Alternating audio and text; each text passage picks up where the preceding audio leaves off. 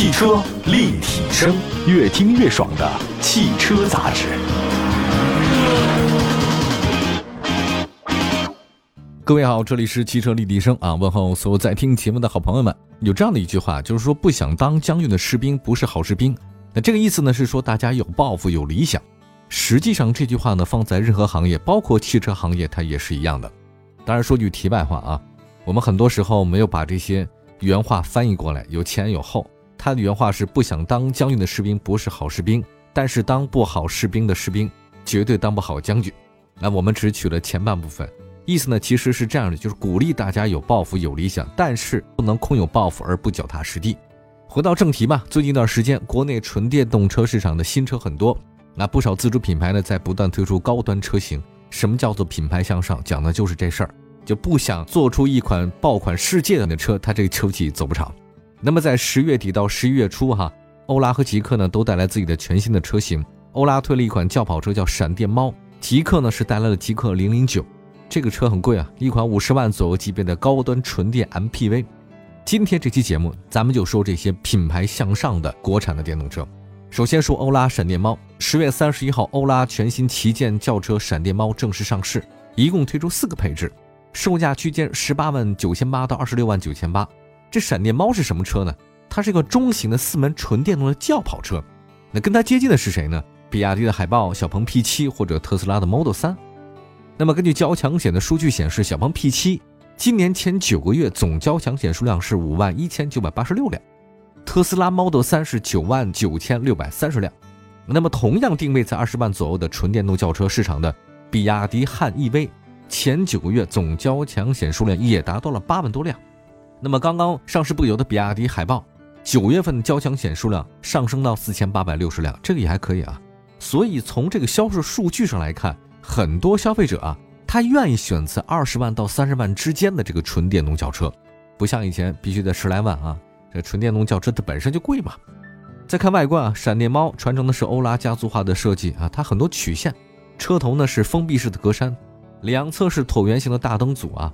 前包围造型层次比较多，格栅下方呢是三段式的进气口，车身侧面是溜背，啊，有点轿跑的感觉。车顶跟尾部后备箱是连成一体，门把手呢是隐藏式的设计，尾灯组呢是类圆形的设计，后包围跟前包围它这个相呼应啊。下方采用的是贯穿式的镀铬。欧拉闪电猫的整车风阻系数是零点二二，长四米八，宽一米八六，高呢是一米五，轴距两米八七。比较一下吧，我找到了小鹏啊，小鹏呢，它那个长是四米八，宽是一米八九，高呢是一米四五，轴距是两米九八，也就说，小鹏的轴距方面还是挺有优势的。内饰方面呢，闪电猫是三联炮筒式的全液晶仪表盘啊，比较可爱，很圆。这个中控台呢是悬浮式的多媒体显示屏，下方有物理按键啊，也有旋钮。这个三幅式方向盘的话呢偏运动。配置方面，闪电猫的智能辅助驾驶系统有二十八个智能传感器。包括一个 ADAS 的摄像头，五个毫米波雷达，十二个超声波雷达，四个环视摄像头，四个侧视摄像头，还有一个是 3D 的面部识别的摄像头，搭配的是 5G 多卫星高精地图的融合方案。啊，我觉得有这么一车吧，你在路上想丢是很难的，除非这车没电哈。欧拉闪电猫呢，配备了一个紫外线的杀菌系统，这个我是很喜欢，可以杀灭很多流感病毒，像什么螨虫啊、乙肝，这个都没问题啊。我觉得这里面有个知识点，就是说大家知道什么样的紫外线啊，能够有杀菌作用比较强的啊，不是所有的紫外线啊。波长据说是两百五十三点七纳米的紫外线，这个是公认的杀菌能力最强的。但我也不太确定啊，咱们平常的紫外线灯能不能有用啊？那么欧拉闪电猫用的这个系统，就是波长在两百纳米到两百八十纳米的这个范围之内完全覆盖。动力方面，闪电猫呢是单电机两驱及双电机四驱，一共是三个版本。其中单电机的车型最大功率一百五十千瓦，最大扭矩三百四十牛米；双电机车型最大功率呢三百千瓦，最大扭矩六百八十牛米，零百加速时间四点三秒，跟小鹏 P7 的顶配车型是差不多的。那续航方面，豪华版和尊贵版的续航里程呢是五百五十五公里，长续航版是七百零五公里，四驱高性能版是六百公里。电池方面的话呢，五百五十五公里的续航车呢，它用的是磷酸铁锂。七百零五公里和六百公里的是三元锂电池啊，这个效率高一点。底盘结构方面，欧拉闪电猫是前麦弗逊独立后多连杆独立悬架，单电机车型呢是前置前驱。我觉得跟很多纯电动车差不多。欧拉闪电猫的配置很高，入门版车型大概是十八万九千八吧，它那个叫五百五十五公里的，标配头部气囊，三百六的全景影像，透明底盘，自适应巡航，车道居中保持，前方后方的碰撞预警，全景天窗，前排座椅电动调节加热，自适应 LED 大灯啊，自动空调。入门版的车型啊，配置算是比较高了。我的车里面我那款高配都没这些。价格比它高一万四的五百五十公里的尊贵版，比豪华版又多了，什么自动泊车呀，什么方向盘加热，HUD 抬头，前排座椅通风按摩啊，前排不仅加热，还给你按摩，还面部识别，什么燕飞利式音响等等等等，多一万四千块钱，多了这么多东西，值不值呢？我倒是觉得可以考虑一下。二十三万九千八的是七百零五公里的长续航版，它这比尊贵版的价格高三万六，你看高这么多，多什么呢？第二排座椅加热了。后排隐私的玻璃，续航里程增加一百五十公里，这值不值三万多块钱？我觉得两数，哈哈。那除了这个电池容量有区别，其实两款车电池是不一样的啊。五百多公里那个是磷酸铁锂啊，七百多公里是三元锂电池，看大家选吧。从产品特点来看啊，欧拉这闪电猫跟小鹏 P7 是同级别的啊，闪电猫的价格门槛比它低，而且入门版的配置也不错。我觉得别说跟 P7 了啊，我就是跟 P5 相比吧。什么还有广汽安啊，这个安 S Plus 啊，闪电猫，价格方面性价比还算是比较高的。现在纯电动车价格真的很便宜了，二十到三十万之间，你二十多万就能买这么不错的车，大家可以考虑一下啊，不吃亏吧？啊，我觉得现在这些电动车性价比特别的高。我们一会儿呢再说极氪零零九啊，这个又上新车了，马上回来。汽车立体声，回到节目当中，欢迎大家收听，这里是汽车立体声。今天呢，出两款新车啊。大家呢都是走品牌向上的，一开始可能咱们从低端入手，慢慢的就往豪华品牌走。刚才说的是欧拉闪电猫纯电动车，它不断的做品牌了。那么极客肯定也是如此啊。我不太清楚现在极客能不能给吉利挣钱，因为极客好像是没有盈利啊。但是吉利呢财大气粗，它养这些品牌是没问题的。极客呢是吉利推的纯电品牌，它的首款车型是极客零零一，上市以来呢表现还行吧。十月份交车辆呢是一万多辆。累计交付呢是五万多辆，我觉得对一个平均订单啊三十多万的车，自主纯电动每个月能卖一万多辆，不错了。那么极氪零零一呢，算是在市场上立足了。那么十一月一号，它推出了全新车型极氪零零九，定位是什么呢？中大型 MPV。那其中呢叫 WE 版，一百一十六千瓦时，售价四十九万九，这个真不便宜啊，就差一千块钱到五十万了。另外比它高的 M 一版一百四十千瓦时的售价是五十八万八，哎呀，全办下来就得六十来万啊！这些车呢，现在还买不到，在明年的一月份正式开启交付啊，现在还在做。那你要说从这个尺寸和定位来看，它是 MPV，那个蓝图的梦想家纯电跟腾势 D9 纯电，这个跟它是相接近的，极氪零零九大型 MPV 了。但是我觉得蓝图和腾势比它便宜多了。梦想家那个蓝图梦想家才三十六万多，不到三十七万。腾势的话呢，，D 九稍贵点，三十八万，不到三十九。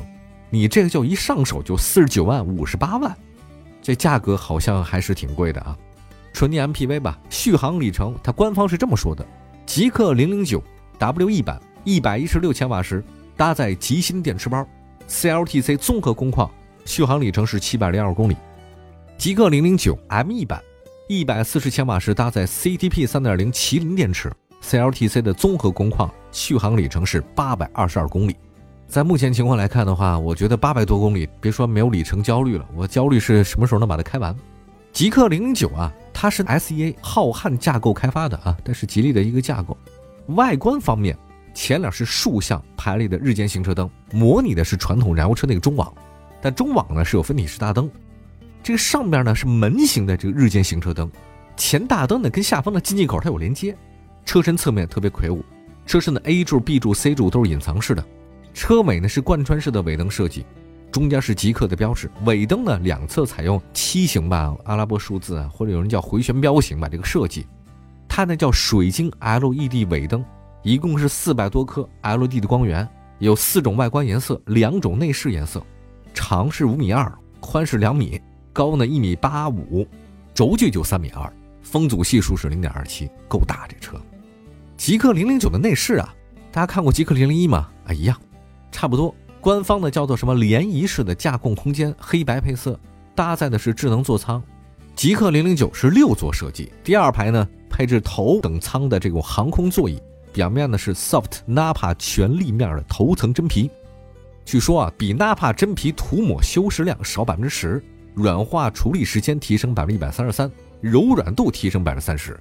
就我发现现在人啊对于座椅的舒适性是特别在意的啊，他就说这个座椅宽零点七米，坐垫厚十二公分。还有 SPA 级的这种座椅按摩功能，三档强度可选，五种按摩模式。好家伙，腿托支持电动的四项最大六十五度调节，这是头等舱啊！智能扶手，它可以有各种仿形你的记忆功能，还有隐藏式的桌板，啊，也是 Soft 纳帕全立面的头层真皮材质啊，非常高级哈。极客零零九呢配了一个双侧电动侧滑门，这个大家很关键啊，有的 MPV 它是单侧的，但这是双侧都有。台阶距地面的高度呢是三十六公分，这还是比较高的啊。十五点六英寸的吸顶屏，这是时下电动 MPV 比较流行的设计啊，什么无线接入啊、投屏什么的。还有一个天幕玻璃啊，它是双天幕的玻璃，两平方米啊，提升空间感是很好的。那智能配置方面的话呢，极氪零零九卖这么贵，所以它有三十多项智能辅助驾驶功能，比如说什么 NZP 自主领航辅助驾驶。包含什么全速域的主动巡航、开门预警、电容式方向盘脱手监测、遥控直入直出泊车、大车主动偏移、后方碰撞减缓、自动变道与预警辅助、超速提醒、低速倒车紧急制动、交通灯的辅助。那动力方面的话呢，极氪零零九它是永磁同步电驱，前后双电机的峰值功率达到四百千瓦，峰值扭矩六百八十六牛米，哇，这个很高啊！零百加速时间只有四点五秒，因为纯电动车加速时间都快。那刹车呢？制动距离呢是三十六点九米，全系标配智能四驱啊，配备了闪电切换技术，还有什么智能防滑系统、全自动的空气悬架系统，还有 CCD 电磁减震啊，这个很重要啊，就是噪音啊什么舒适性极强，所以它也是全系标配。充电方面大家关注一下啊，电量从百分之十充到百分之八十需要二十八分钟，这个现在基本上都是这个数啊，半个小时左右吧。底盘结构方面。极氪零零九是前双叉臂独立，后多连杆独立悬架。那么产品力方面来看，我觉得极氪零零九它这个车就是中大 MPV 啊，产品力很强，价格在这摆着呢啊。如果能达到八百多公里的这个续航啊，应该消费者很喜欢。尽管从使用场景来看，你可能开个七百公里就差不多了。